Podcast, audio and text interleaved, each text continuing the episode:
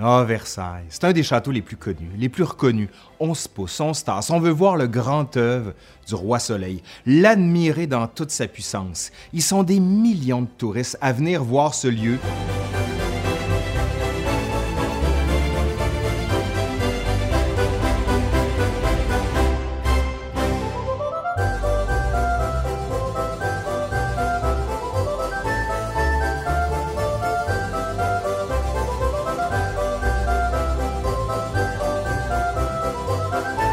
Aujourd'hui, à l'Histoire nous le dira, on parle du château de Versailles et des jardins de Versailles.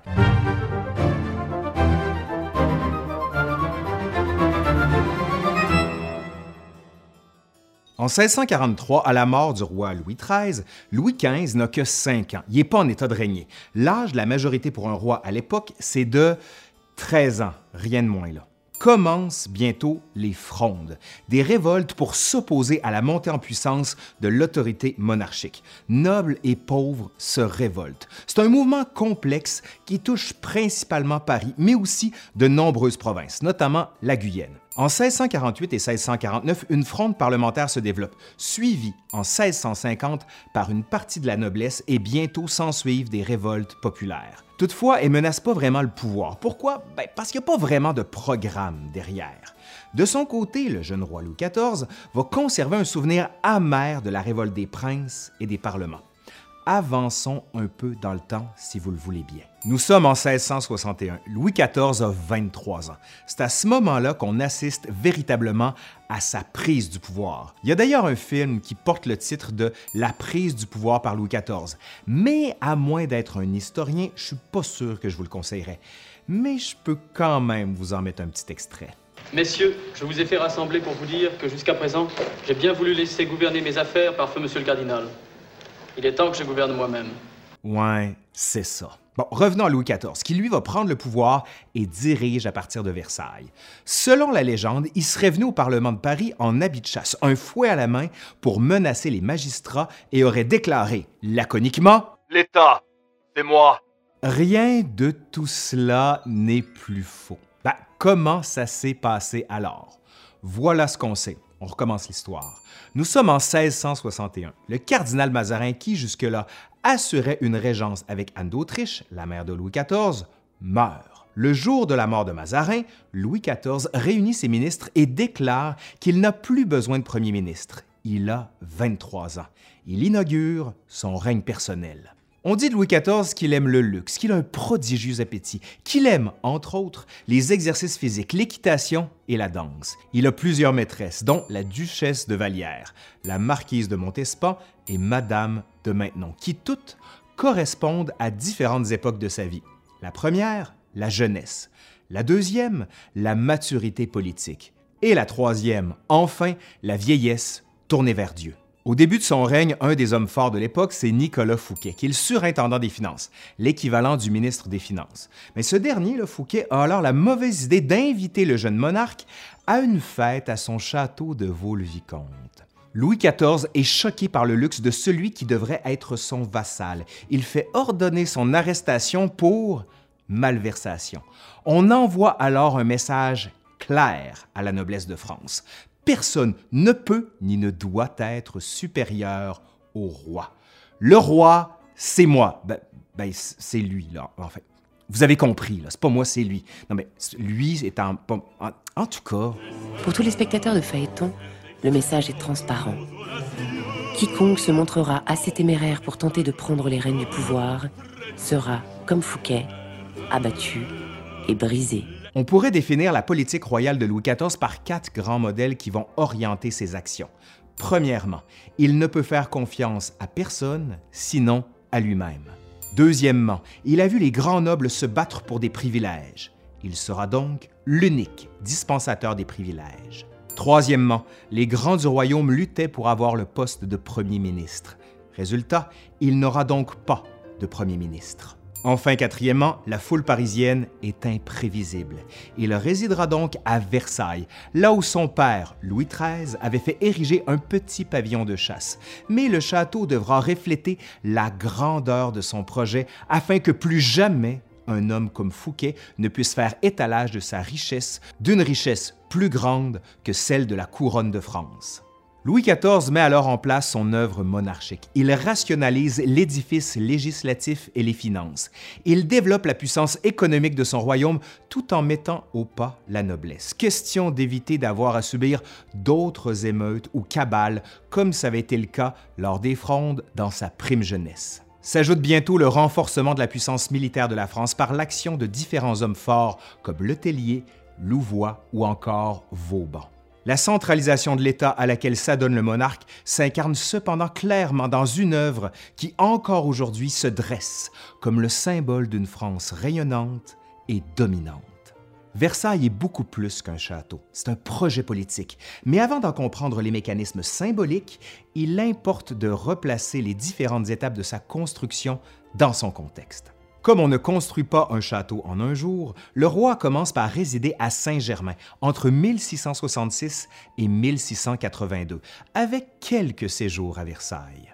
Pendant ce temps, Versailles devient un chantier permanent. Il le restera pendant longtemps, très longtemps. Mais malgré ça, le 20 avril 1682, le roi se fixe définitivement à Versailles et y installe sa cour. Les travaux pour les bâtiments et les jardins sont cependant loin d'être achevés. Le premier château s'articule autour du pavillon de chasse que son père, Louis XIII, avait fait construire au début du 17e siècle. Mais le roi décide dans un premier temps de garder le château de son père avant de penser le détruire, puis fixe son choix sur la préservation de ce dernier, le château qu'il veut construire devant envelopper les constructions déjà existantes. Disons que Louis le du nom a souvent changé d'idée sur le projet. Dans les années 1660, Louis XIV demande à Louis Levaux, l'architecte de Vaux-le-Vicomte, d'agrandir le pavillon. Il confie ensuite à André le Nôtre le soin de dessiner les jardins. Et on raconte d'ailleurs que le monarque aimait particulièrement les jardins et qui dessinait parfois avec le nôtre, qu'il fera d'ailleurs anoblir. On construit des parterres, des bosquets, des bassins, on voit grand les jardins devant donner un avant-goût du paradis, rien de moins. Mais on raconte que le roi ne voulait pas attendre de voir les arbres pousser. Il voulait de grands arbres tout de suite, pas de temps à perdre. Ben, alors, comment on fait pour euh, s'arranger, hein, pour qu'il y ait tout de suite des arbres matures dans le jardin? Ouais. Comment on fait? Ah, peut-être comme ça?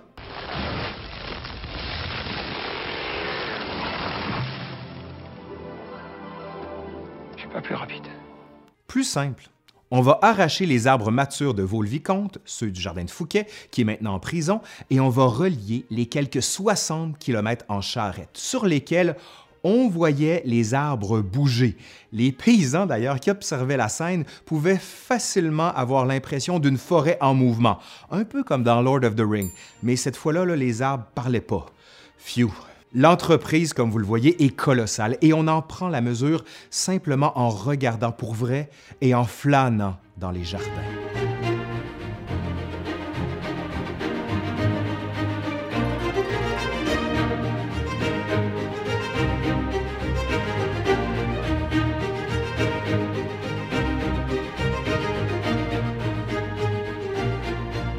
Entre 1665 et 1680, on avance le chiffre d'environ 30 000 hommes et 6 000 chevaux qui s'affairent tous les jours. Plus fort encore, deux équipes se relaient afin de travailler jour et nuit. Les soirs et les nuits, c'est donc à la lueur des flambeaux que les travaux se poursuivent. On travaille aussi le dimanche et on n'hésite pas à demander aux autorités ecclésiastiques les dérogations nécessaires afin de pouvoir travailler les dimanches. Oui, parce que normalement, les dimanches, on se repose. Normalement, mais pas à Versailles. Il faut construire au plus vite. Certains ouvriers, faut l'avouer, travaillent jusqu'à l'épuisement. Les blessés sont nombreux. Les morts aussi, qu'on emporte dans des charrettes le soir. Mais pourquoi autant de personnel pour construire tout ça? Mais Versailles, au départ, c'était un marais et il a fallu assécher tout cet espace-là. Après, on devait préparer le terrain pour les jardins. Mais il n'y a pas seulement les jardins, on met aussi des fontaines. Pour les fontaines, on va en mettre un peu partout. Quand elles fonctionnent toutes à Versailles, il faut, tenez-vous bien, 1000 litres d'eau par seconde. 1000 litres d'eau par seconde. Oui, Le roi veille personnellement à l'agencement des détails dans les jardins. Il fait envoyer dans toute la France des spécialistes pour collecter les plantes du royaume et les rapporter au château.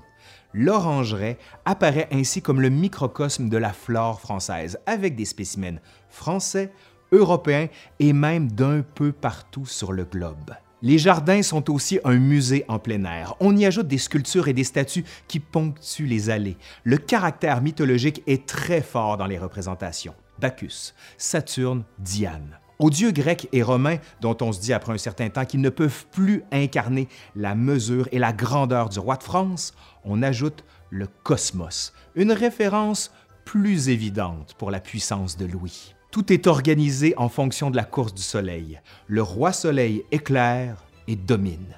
Des bosquets, sortes de salons en plein air sont ajoutés. On y trouve également un labyrinthe, question que les promeneurs puissent se perdre à envie. Afin que son message soit compris et fixé, Louis XIV va écrire un livre sur la manière dont on doit se promener dans Versailles.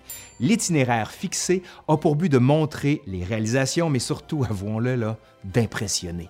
La mise en spectacle de Versailles, vous en avez un exemple assez évident ici. Pour les fontaines, il y en a tellement que l'eau commence parfois à manquer. On doit en fermer certaines pour permettre à d'autres de fonctionner quand le roi se promène avec sa cour. L'eau manque. Mais le souverain n'en a cure. Il faut plus d'eau. On va ainsi construire une machine à Marly où l'on pompe les eaux de la Seine pour les acheminer aux fontaines du jardin de Versailles. Un aqueduc est bientôt construit sous les conseils de Vauban. D'ailleurs, 37 bataillons et deux régiments de dragons travaillent à des terrassements parce que ça permet d'utiliser l'armée en temps de paix, mais aussi de les garder mobilisés. Pour les bâtiments, il fallait que la magnificence de l'ensemble révèle à l'Europe la puissance inégalée du roi de France, capable de forcer la nature, capable d'imposer sa loi à l'univers. Versailles est une vitrine, elle doit être parfaite et grandiose. Le grand appartement est composé de sept pièces d'appareil de réception en enfilade. Chacune est consacrée à une planète où sont montrées les victoires personnelles de Louis XIV en Europe. Dans la Galerie des Glaces, construite en 1678, le roi devient un mythe vivant. La galerie est longue de 76 mètres. Elle est dallée de marbre qui proviennent de différentes carrières nouvellement ouvertes en France. Elle est ornée de miroirs fabriqués dans des manufactures royales. Elle est également flanquée d'un salon de chaque côté. Dans un premier temps, le salon de la guerre et dans un second temps, le salon de la paix. Avec l'escalier des ambassadeurs, achevé en 1680, c'est les symboles et les allégories mythologiques qui s'associent à la réalité. Louis symbolise l'immortalité avec des thèmes forts, réformation de la justice, rétablissement du commerce, réception des ambassadeurs, etc. Versailles devient le miroir de l'absolutisme, rien de moins. Souvenez-vous de ça, ce sera l'examen. Versailles est le miroir de l'absolutisme. La politique de gloire et de prestige de Louis XIV va directement influencer les modes de fonctionnement de la société, mais surtout aussi le comportement des individus. Louis XIV, en plus des productions culturelles, va mettre en place un système qui va lui permettre d'asseoir son autorité et de museler la noblesse. Il utilise des techniques de persuasion qui vont fonder la rhétorique et la pratique de ce qu'on a appelé plus tard l'absolutisme en France. On parle alors à juste titre de théâtralisation de son pouvoir, c'est-à-dire se mettre en scène, si vous préférez, voir et être vu. À la cour de Louis XIV, on parle de curialisation des élites. Ça veut dire tout le monde qui se rassemble à la cour, du moins l'élite. Tous cherchent des moyens de se distinguer, mais en étant conformes au canon de la civilité. Le symbole de l'honnête homme devient le courtisan. Louis XIV va reprendre à son compte cette nécessité de plus en plus grande de la noblesse de se concentrer à Versailles et de concentrer surtout les éléments de la distinction mondaine. En 1682, on retrouve 6000 courtisans à Versailles. Huit ans plus tard, en 1690, ils sont rendus, tenez-vous bien, 10 000. 10 000 courtisans à Versailles. Puis là, il faut ajouter tous les domestiques qui les suivent. Ça fait du monde.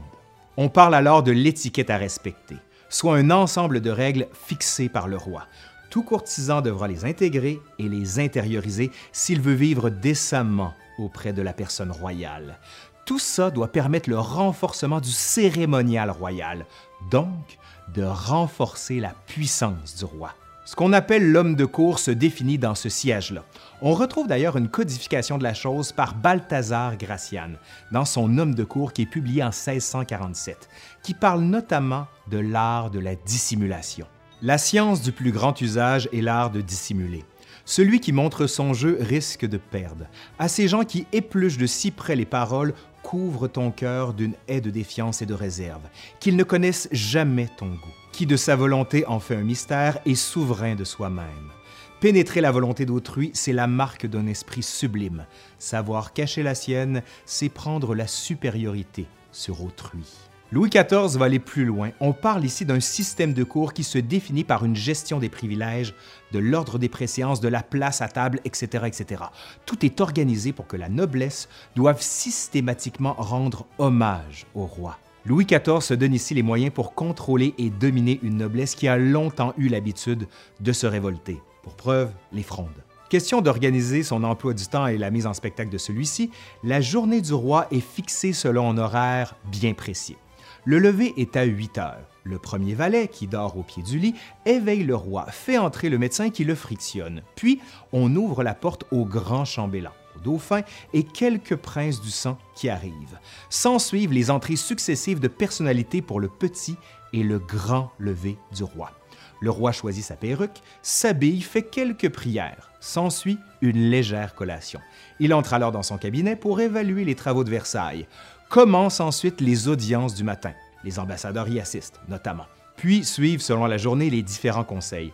Le roi dîne à 13 heures, c'est le petit couvert. Il reçoit ensuite dans son cabinet avant de déambuler dans les jardins en écoutant les demandes. À 22 heures, c'est ce qu'on appelle le grand couvert, avec divertissement, jeu, danse. Le coucher arrive vers minuit. Pour les repas le soir, Louis XIV s'astreint à l'usage quotidien du grand couvert, nom que prennent alors ses repas publics. On raconte qu'il avait un énorme appétit. À la table royale, à chaque service, on retrouve pas moins de 14 plats sur trois rangs, souvent sur des plateaux avec des figurines pour représenter ce qu'on va manger. L'étiquette prescrit que le roi y convie la reine, ses enfants et ses petits-enfants. Cependant, il y a plein de monde avec ça, qui tous le regardent manger. Au petit couvert, cependant, il mange seul. Les mets, qui sont très nombreux, sont apportés en vagues successives, et on l'appelle ça les services. Au service des potages et entrées succède celui des rots, soit les viandes, et salades, puis des entremets, et enfin le fruit. On appelle ce service-là le service à la française. Cinq services. Les boissons sont servies à la demande, dans un verre sans pied qui n'est jamais posé sur la table. Bien sûr, les aliments et les poissons sont essayés préalablement par sécurité. Chaque fois, un nouveau cortège des officiers de la bouche, parce que c'est comme ça qu'on appelle ça, vient disposer les plats. Mais tout est si bien rodé que le repas ne dure que trois quarts d'heure. Pas de temps à perdre, on mange, let's go. C'est ce qu'on appelle gaver un roi. Plats, assiettes et couverts sont en or, en vermeil ou en argent.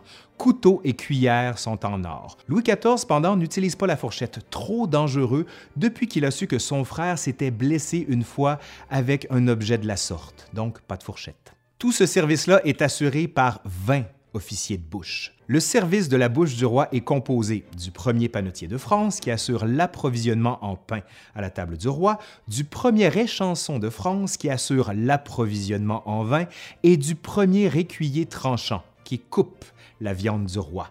La maison du roi occupait 500 personnes pour les cuisines et pour le service. OK, c'est bien beau toute cette vitrine-là, mais je ne sais pas pour vous, mais ça m'a donné très faim je pense que je vais aller me prendre quelques rots avec un léger fruit. Allez, c'est fini pour cette petite visite de Versailles. J'espère que ça vous a plu et que ça vous a donné envie d'aller au château de Versailles si vous n'y êtes jamais allé. Et pour les autres qui êtes déjà allés, ben retournez-y parce que c'est magnifique. Allez, je suis Laurent Turcot de L'Histoire nous le dira, qui vous dit bien sûr à la prochaine, mais surtout n'hésitez pas à nous suivre. On est sur, quand je dis on, c'est je, parce que pas mal tout seul pour tout faire ici. Vous pouvez me suivre, excusez-moi, sur Instagram, sur Twitter. Vous pouvez également nous aider, m'aider sur Patreon. Je vais vous mettre le lien en dessous, c'est assez facile. Mais surtout, abonnez-vous si ce n'est pas fait et partagez la vidéo parce que c'est ça qui m'aide à être reconnu sur Facebook. Allez, bye!